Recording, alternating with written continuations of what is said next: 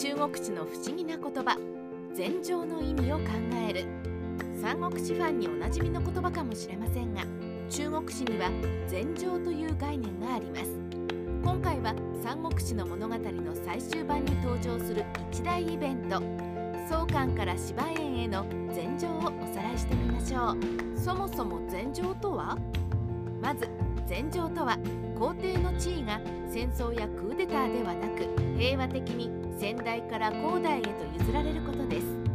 もっと詳しく言うと普通は帝位というものは親から子への世襲ですが衰退している王朝の皇帝が私の子供たちにはどうも優秀な人間がいない。しかし部下の〇〇の一族は優秀な人材揃いだ。この際思い切って皇帝の座を私の一族から部下の〇〇の一族に譲ってあげよう。私自身は家族と共に田舎にこもって政治活動からは引退することにしよう。王朝の名前も変えてしまうがよい。と英断を持って好意を竹に渡してしまうことです。禅情を受けた相手はいやいや私には皇帝などはあまりにも責任が重く恐れ多いです。と最初は誇示するのもお決まりのパターンです。皇帝の位を君にあげるよ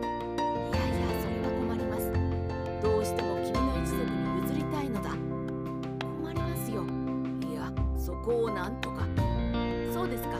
どうしてもというなら仕方ありません。未熟者ではございますが私がお引き受けしましょう。というやりとりは一種の礼儀としてやらなくてはいけない雰囲気があります。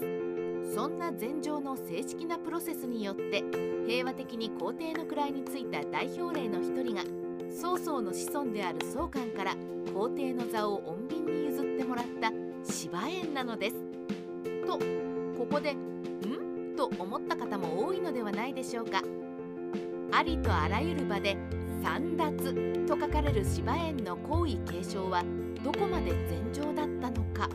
というのも芝園による新王朝の誕生については中国市場でどうも評判が良くない。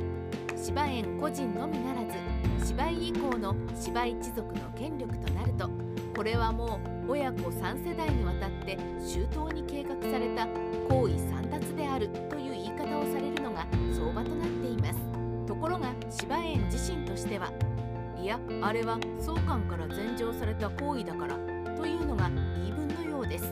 ちなみにそもそもの禅譲というのは三国志の時代よりもさらに古代のいわゆる行春の時代として語られる伝説の西王たちの時代からの概念として語られるものです。古代の人徳にあふれた王たちは自分の一族の力が衰えてきたと考えるときちんとけじめをつけて自分の判断で平和的に竹に皇帝の座を譲っていた。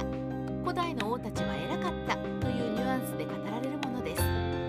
当然芝園があれは禅情だったと主張している時も伝説の行春の時代と比較されても遜色ないような礼儀にかなった理想的な形で皇帝の座を継承したのだというニュアンスを出したいのだと考えてよいでしょう。芝園の皇位継承はどこまで平和的だったのか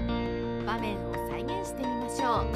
そんな芝園が宗官から皇位を譲ってもらったプロセスとはどのようなものだったのでしょうか。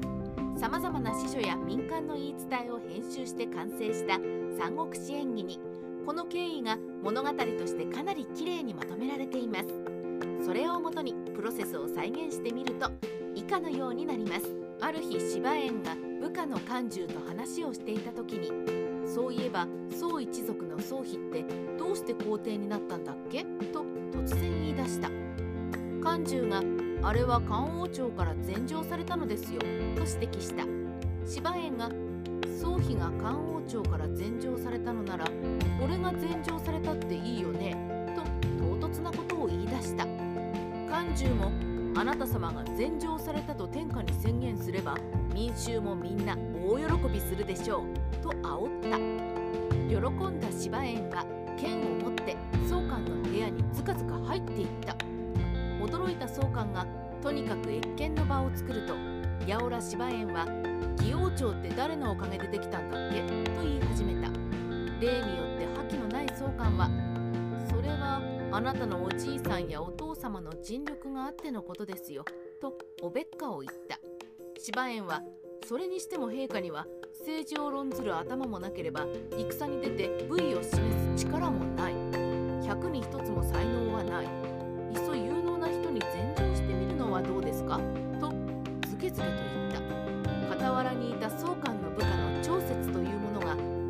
は宗官様に失礼だろうと激怒した。芝園はすかさず自分の部下に命じて長節を棍棒でボコボコに殴って惨殺させた。宗官は泣き出して早速禅場の儀式の準備をいたしましょうとなった。まとめ宗官を殺害しなかっただけでも芝園はマシとも言える。どこが禅場だよとツッコミを入れたくなるのは私だけではないはず。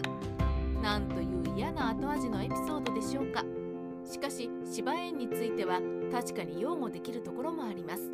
パターンとしてはこうやって禅譲をさせられた後の皇帝というのは田舎に隠居した後に資格が差し向けられ不審死するケースも大いにありなはずなのですが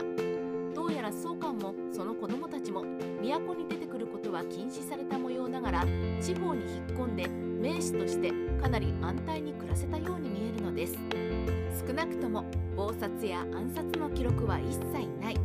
そういえば芝園はその後なんだかんだ龍禅や孫公も存命させてしまっています。